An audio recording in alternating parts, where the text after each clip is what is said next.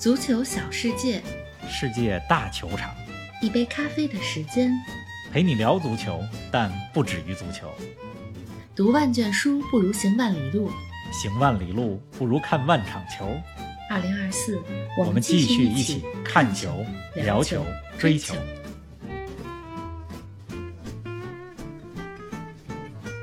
残阵利物浦夺得英格兰联赛杯，克洛普带着一群孩子战胜了重金打造的切尔西。红军拿下的冠军为何不只是冠军？输掉决赛对波叔的蓝军意味着什么？国足换帅，伊万科维奇能带来奇迹吗？勒沃库森再破纪录，莫德里奇世界波，富勒姆攻克老特拉福德。更多精彩内容尽在本期足球咖啡馆。听众朋友们，大家好，欢迎来到今天的节目。冯老师你好啊，周末过得怎么样？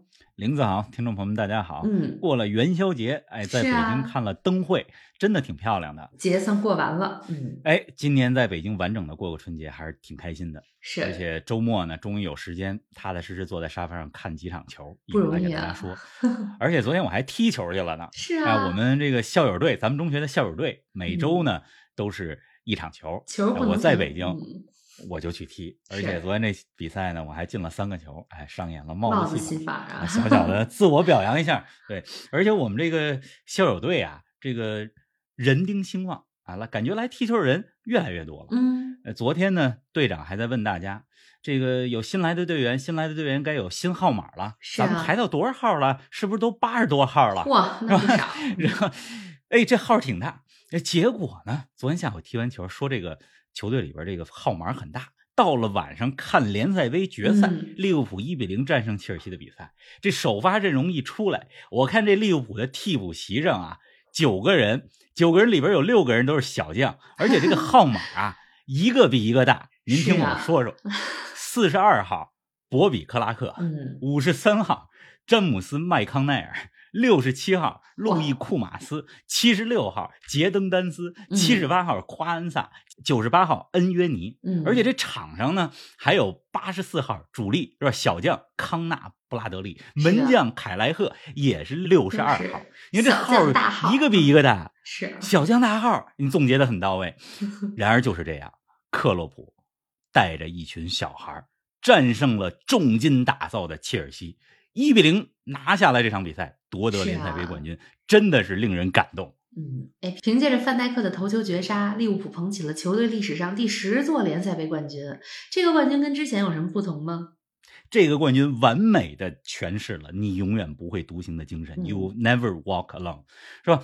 就是这场球，它又是在克洛普赛季末即将离任大背景下，嗯是吧？拿下了这么一个冠军，而且很可能不是最后一个冠军。嗯，刚才咱们讲到了，克洛普是带着残阵，带着一帮小孩儿，是吧？零零后的小孩儿拿的这个冠军，战胜的是谁呢？对面的切尔西，又是伯利财团入主球队之后，嗯可能会花了将近十亿英镑打造的这支球队。是这个胜利对于利物浦来讲，真的是意义非凡。太不一样了。刚才咱们说场场下是吧，包括替补队员都是什么呢？小将大号，嗯，而这个利物浦的这个观众席啊，这真的是非常豪华，呃，一群球星嗯有伤作弊上官，萨拉赫、努涅斯、索博斯洛伊、阿诺德是吧？若塔、马蒂普、阿里松是吧？琼斯、蒂亚戈，还有小将巴伊切蒂奇，这也是是伤了很久。嗯当然，这里边大部分人是来了温布利，有一部分人是没来温布利。嗯但是你这电视画面一给到利物浦，都不是替补阵容，而是观众阵容。哎呦，那豪华呀，真的是豪华。是啊，所以这个首发阵容一出来，刚才咱们说那么多小将，而且嗯人员没那么多，真的是残阵。这首发阵容一出来，我就心想，这万一受伤怎么办啊？嗯，就是结果比赛打到半个小时左右，利物浦这边的中场赫拉芬贝赫嗯果然伤了。担架给抬下去了，那这个时候没有中场换上来了，克洛普只能换上乔戈麦斯，让戈麦斯去打右后卫，把布拉德利往前推。就到这种情况下，当时我看那比赛啊，我就在想，场上的十一个人和场下的九个人，十一加九二十个人，这利物浦这二十个人简直就是二十颗青松。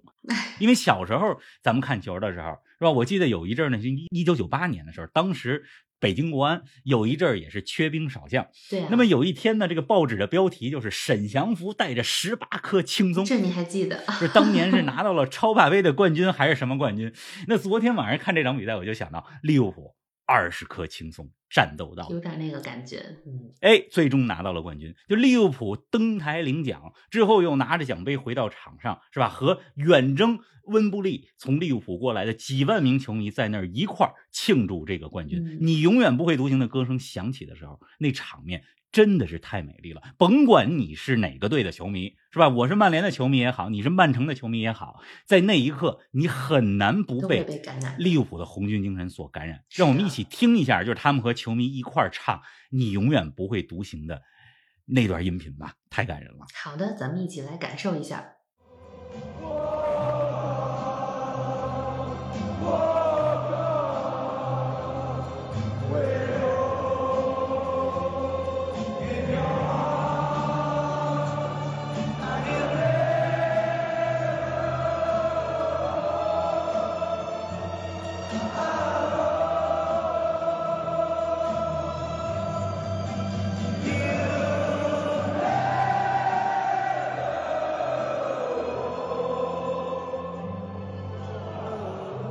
咱们再来说说比赛啊，双方的机会都不少，切尔西九次射正，利物浦十一次射正。那你觉得利物浦赢在哪儿了呢？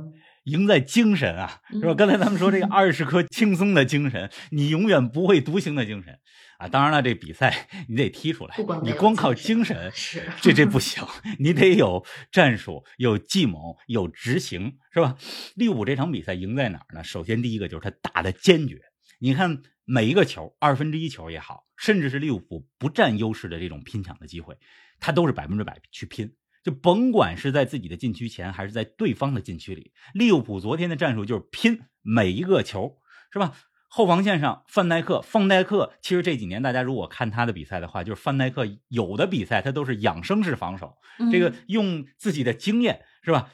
不用下地，不用那么大的这个费那么大的劲儿去抢球，就能够把位置卡住。但是昨天这场球，范戴克真的是拼了，每一个球都都是拼尽全力。那前场的路易斯·迪亚斯，路易斯·迪亚斯本来他的踢球风格就是憋足了劲儿，每一个球好像都有用不完的能量，有三个肺一样在那儿跑。那昨天这场哎比赛打到加时还那么跑，是吧？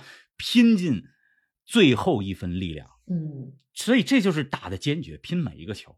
然后再加上利物浦为什么能赢？刚才你说到了切尔西九次射正，其实切尔西有不少绝对的机会，但是是利物浦的门将爱尔兰门将凯莱赫高接低挡，力保城门不失。就要不是利物浦有阿里松，这凯莱赫放到任何一个英超的球队，是吧？即使是在利物浦打英超，这也是一号门将。他是英超一号门将的水准，但是无奈球队当中有着老大哥，有着表现更出色的阿里松。就是凯莱赫这场比赛在门前的表现又冷静，是吧？技术又好，嗯，真的是大心脏。真的是这样。而且这场比赛刚才咱们讲到了，就是老将站了出来，范戴克、罗伯逊啊这些老将，包括中场的麦卡利斯特，毕竟拿过世界杯的冠军，是吧？虽然第一个赛季到利物浦，但是在场上表现的非常的沉稳，嗯来带年轻的球员。那范戴克一次头球被吹没有关系，我加时赛再来一个头球。那这场比赛火药味也十足，有冲突，有争议判罚，但是。我在看比赛的时候，我就说：“我说越是有冲突、有争议判罚，对利物浦越不利的时候，这利物浦的精神就越强大。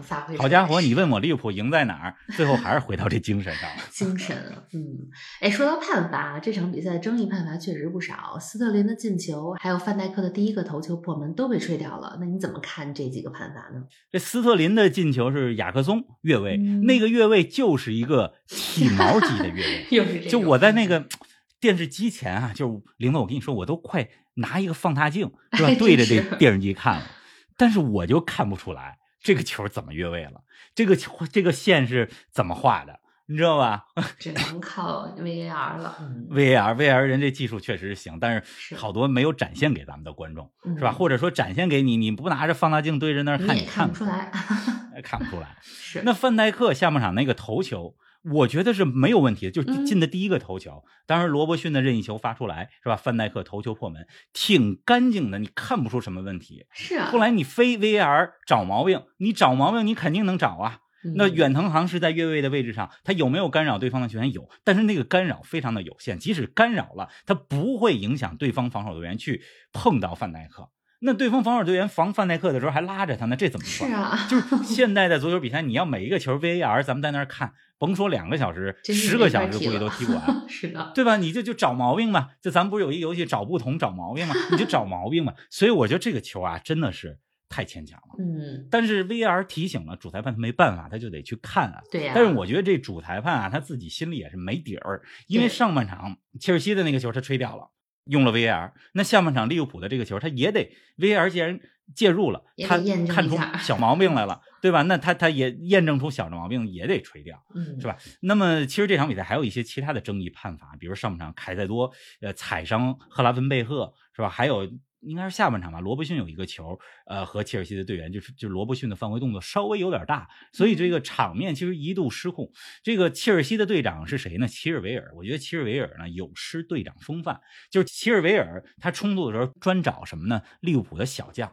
就你都是英格兰国脚了，你都是切尔西队长了，你这还逮着人家那小孩去这个较劲，我觉得切尔维尔是啊没有必要。对，总之这场比赛有好多争议判罚。嗯，哎，夸了不少利物浦啊，再来说说切尔西这边吧，输了决赛，而且是输给了利物浦二队，这个结果非常令人失望啊。但客观来讲，纵观整场比赛，切尔西的表现，你觉得有几分啊？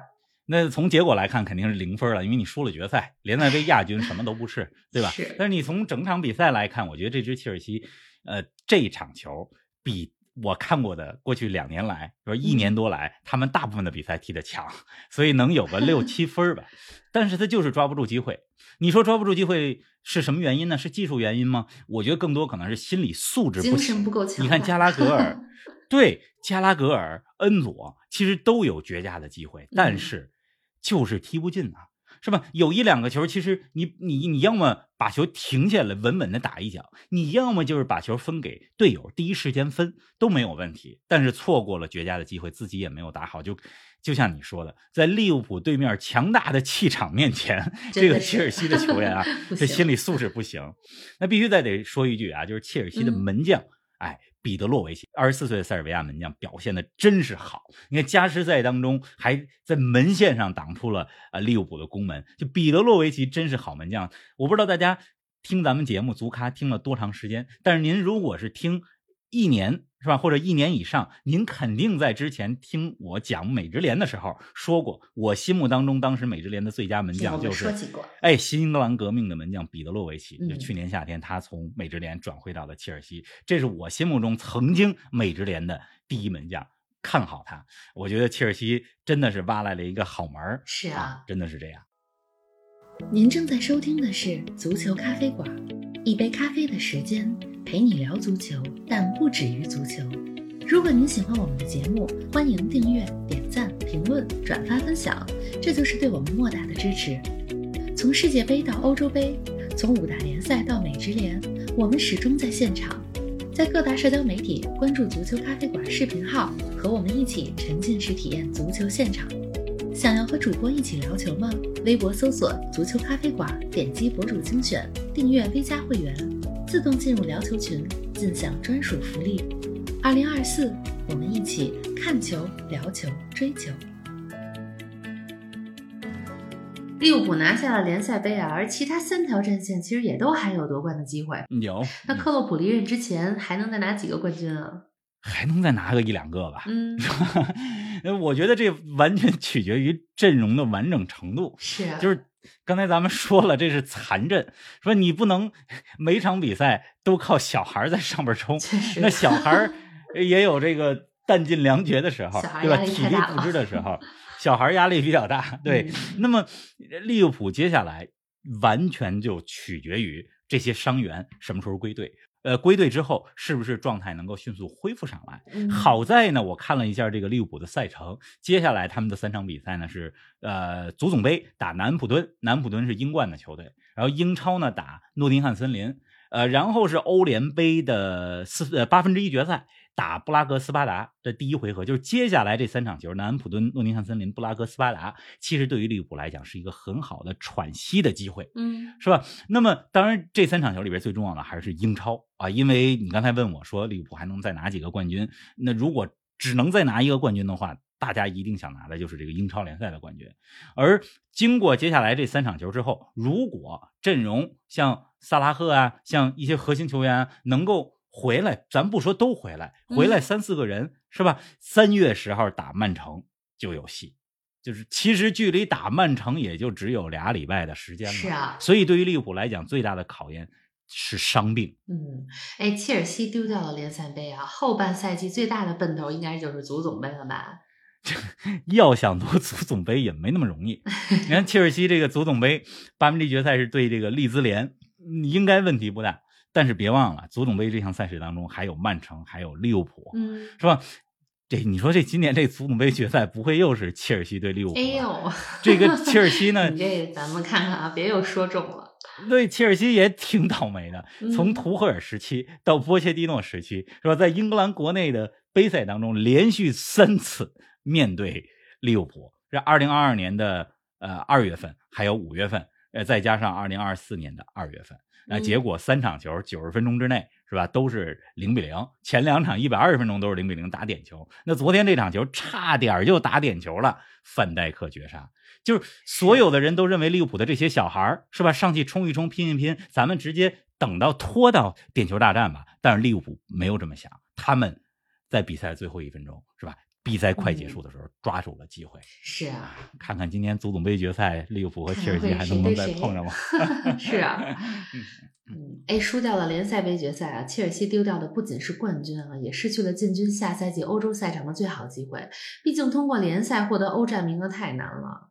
哎，对你提醒我了，还有这么回事儿呢。嗯，就是这个切尔西啊，如果昨天拿冠军，说这个联赛杯冠军是可以直通下赛季欧协联的比赛的，那么亚军就就没这资格了。对呀、所以说，确实像你所说，错过了最好的机会，因为你想要通过联赛是吧，再次跻身到积分榜的上半游，然后打到前期，拿这个欧战的资格，对切尔西来讲现在是太难了。那么波切蒂诺的球队失去了最好的机会。你想，昨儿这场决赛如果拿下来了，是吧？这对切尔西来讲是一个多好的转折。可惜没有如果。嗯可惜没有如果，可惜没有如果。那刚才说到这个欧战的赛场，就在北京时间上周五的时候，这欧联杯还有欧协联这个十六进八的比赛抽签也抽出来了。哎，看完了这个抽签之后呢，咱们多说一句啊，我觉得还挺有意思的。嗯，这个欧联杯啊，以前呢都是就是欧冠掉下来的球队，通常在欧联杯当中呢发挥的不错。但是今年我发现，就这个欧冠掉下来的球队打资格赛，就是三十二进十六这一轮的时候，只有两个，八个欧冠掉下来的球队只有两个晋级到下一轮，晋级到十六。是啊，所以今年这个欧联杯呢，没那么多欧冠掉下来的球队，它挺纯粹的。嗯，是吧？而且呢，有一些比赛挺有意思。你看这个弗赖堡对西汉姆联啊，葡萄牙体育对亚特兰大呀，卡拉巴赫对勒沃库森啊，这都是小组赛的比赛在重演。而且欧联杯的比赛当中还有罗马对布莱顿，是你看这个布莱顿对罗马真是有意思。罗马是欧洲赛场的，虽然没有穆里尼奥，但罗马也是欧洲赛场老油条。而布莱顿呢是球队历史上第一次打欧洲赛场，如今进了欧联杯的十六强。我觉得他们是今年的夺冠热门。这俩队碰一块儿，哎，有意思。欧联杯、嗯是啊，嗯哎，那欧协联呢？欧协联抽出来了这个阿贾克斯对阵阿斯顿维拉，嗯，这是欧洲赛场曾经历史上的这个两个欧冠的冠军。没错目前在这个欧洲第三级别赛事欧协联的十六进八的比赛当中要相遇了。我觉得阿贾克斯和阿斯顿维拉的比赛是吧？谁赢了这组系列赛，谁很有可能就是这个最终今年欧协联的冠军。那天我看咱们 V 家的群里边，这个山姆小哥还逗我，他说：“嗯哎，冯老师一直是意大利足球的拥趸，呃，要不要吼一句佛罗伦萨是冠军啊？”我那天确实 用意大利语吼了一句“佛罗伦萨是冠军”，对吧？对，我今今年欧协联那主要看阿贾克斯、阿斯顿维拉、佛罗伦萨这几个队。哎，说完了这些啊，咱们再来关注一下中国足球啊。刚刚过去的周末，国足换帅了，杨科维奇下课，伊万科维奇上任，换了一个科维奇啊，在亚洲执教经验丰富的伊万科维奇，那你觉得他能给咱们带来奇迹吗？要看你怎么定义奇迹，嗯，是吧？这个进十八强赛算奇迹吗？呃，我觉得算是一个不简单的任务吧。如果能进十八强赛，嗯因为之前咱们就说过，十八强赛就是我们的世界杯。所嗯以，如果能进十八强赛，咱们也算过一回，是吧？带引号的世界杯的瘾了。是啊，那么 二月底换帅，三月份打新加坡两场球太关键，是吧？那么我看这两天大家也议论说，嗯、炒了扬科维奇，来了伊万科维奇，好像这不是一个特别刺激、特别这个吸引眼球的一个换帅，嗯，是吧？呃，是一个经济适用型的选选择换帅。但是我想说的是什么呢？就是确实也没有什么选择，因为你的嗯预算有限，因为。咱们刚打完亚洲杯，你让教练下课，马上又是世界杯预选赛，你确实得选一个了解中国足球、了解中国特色情况、了解这批球员、了解亚洲足球的教练。而在这种情况下，你的选择面儿就更小了。是吧？那么伊万科维奇，他无论是执教俱乐部还是国家队，其实他的一线的经验，执教就作为主教练一线队的经验，实际上是比扬科维奇要更丰富的。嗯，所以确实也是一个经济适用型的一个升级吧，你可以嗯这么来理解。可以这么来想，只不过就是这个换帅的这个换帅这时间点呢，有点儿有点儿勉强，有点儿 清奇啊。你看现在亚洲杯已经结束快一个月了，甭说亚洲杯结束，说咱们国足被淘汰是呃一个多月的时间了。那么你现在距离世界杯预选赛已经不到一个月的时间了，对呀就这个时间点换帅，马上中超又打两轮，然后国脚们再集中有，点尴尬。就这个这个时间点有点儿看着有点勉强，看看只能这么说。咱们看看三月比赛效果。对对对，嗯，哎，这期节目咱们真是夸了半天利物浦啊，那不说说曼联吗？曼联跟富勒姆的比赛你也看了吧？